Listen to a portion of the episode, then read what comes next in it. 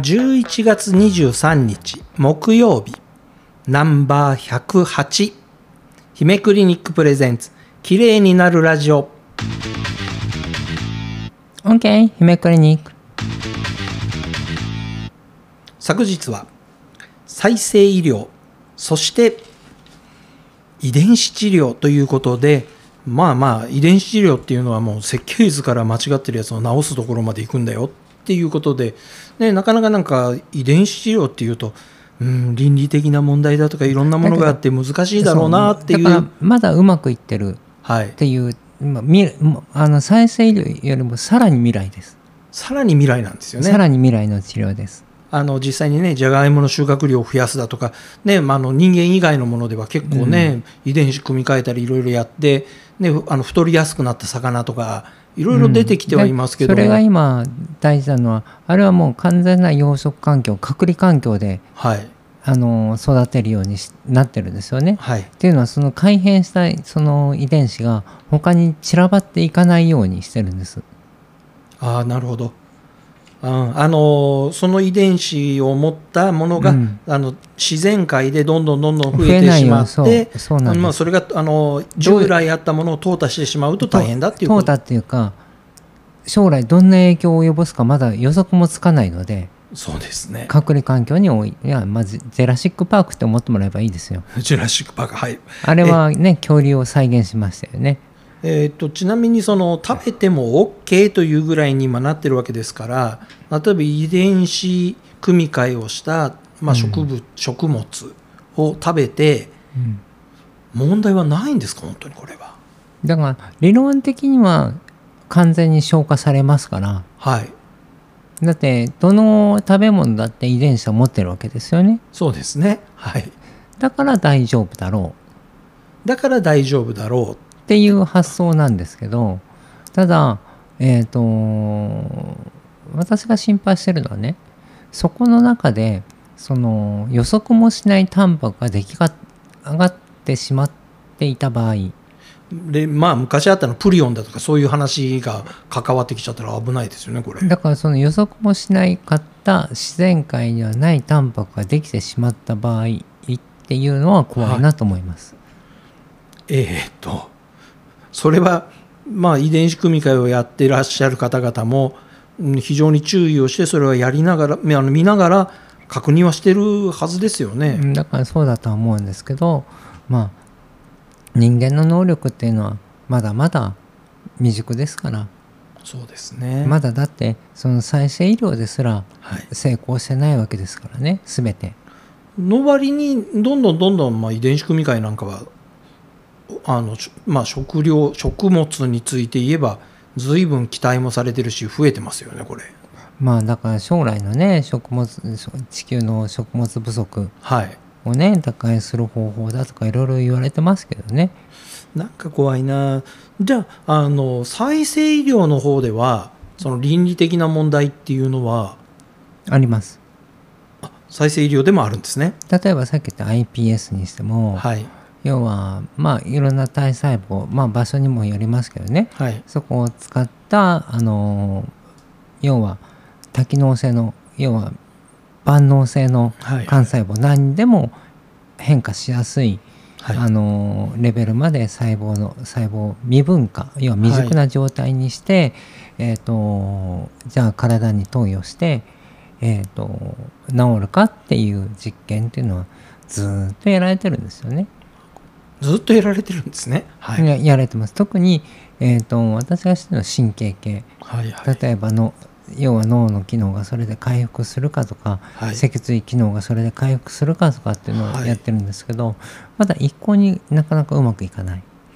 うんなんか脳の機能が回復するかっていうのはあのバカが随分あの賢くなるとかっていうふうに今ももやーんと思っちゃいましたけれどもうんあのなかなかうまくはいってないわけですそねそれうんはそういうことじゃなくて例えばね脳が一回脳梗塞を起こして、はいそこの脳ねなくなってしまった脳の組織っていうのがあの再生できるかどうかとかあとは私がやってたあの赤ちゃんの頃の低酸素脳症で脳が溶けてしまう溶けてなくなっていってしまうんですけどでそこが回復できるかどうかはいっていうその研究っていうのはもうずーっとやられてます。はいでただ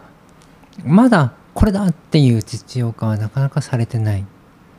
そうなんですねでこれは何が起き起きたかっていうとあのいくつかのあの結果で言うとね、うん、と途中までは良かったっていうものもあるんです。はいはいだけどなぜか原因を分からずその何でしょう多分増えすぎたのかなあ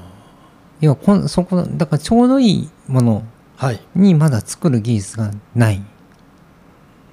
なるほど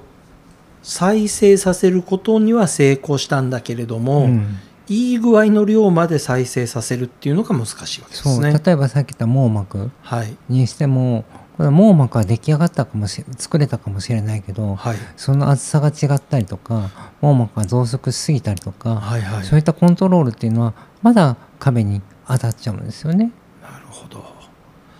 で実際にその再生医療と言われるものあの、まあ、姫クリニックでやってる皮膚のねあの再生医療でいうと、まあ、高濃度な PRP、うんあの血小板血症を使ったものなんですけれども、うんまあ、実際にはあの血小板血症だけではなくいろんなものがあるんですよね再生医療の中には。だから血小板血症っていうのはななんでしょう結局その多機能性の幹細胞は使いませんはい結局自分が持ってる血小板はい本来持ってる血小板を使うだけなので何か他のものに変わっていってしまうってことはないんですよ。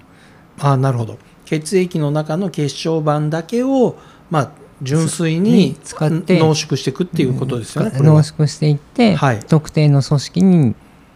使用すると、そこの組織が持ってる情報をもとに、はいえー、と要はさ要は再生させ、はいされる新しい細胞ができていくだけですからあの違うものができてしまうっていう心配はあまりないんですよ。なるほどはいでまあ過去になんか混ぜ物をしておかしくなったっていうことはあり歴史はあるみたいですけど、はいはいそうじゃなければあの特にその要は第三種が使う再生医療っていうのは細胞自体を、えー、と培養していないんですよ培養はしていない増やしてない、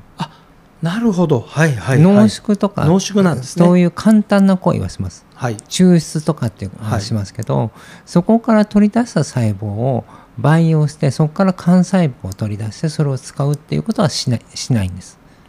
なるほどそれをやろうと思うとそれが第2種になります培養するというと2種になるわけですねそうだからじゃあどんな培養があるかというと今安定してるのは繊維が細胞の培養皮膚の繊維が細胞の培養だったりはいあの脂肪細胞のを培養してそこの脂肪幹細胞を使うとかはいそういったことは安定して第2種でやられたりしますよね。うん例えばし例えば歯だったらあの歯の元になる歯が細胞を培養して、はいはい歯がか歯がの元になる幹,、ねえー、と幹細胞を培養してそれを投与するとか。なるほどいろんないろんな再生医療があることは分かってきました、はいうんそうですねだから第2種の場合ほとんどの場合は一部組織を要は切り取ってはいそれを培養したりするんですよね。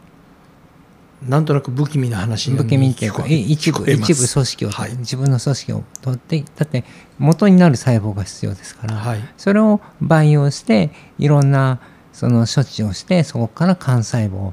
のレベルまで落とすわけですよね。はいでそうするとあのその幹細胞っていうのは多機能性をも何かに変わる能力を持ってますからはいはい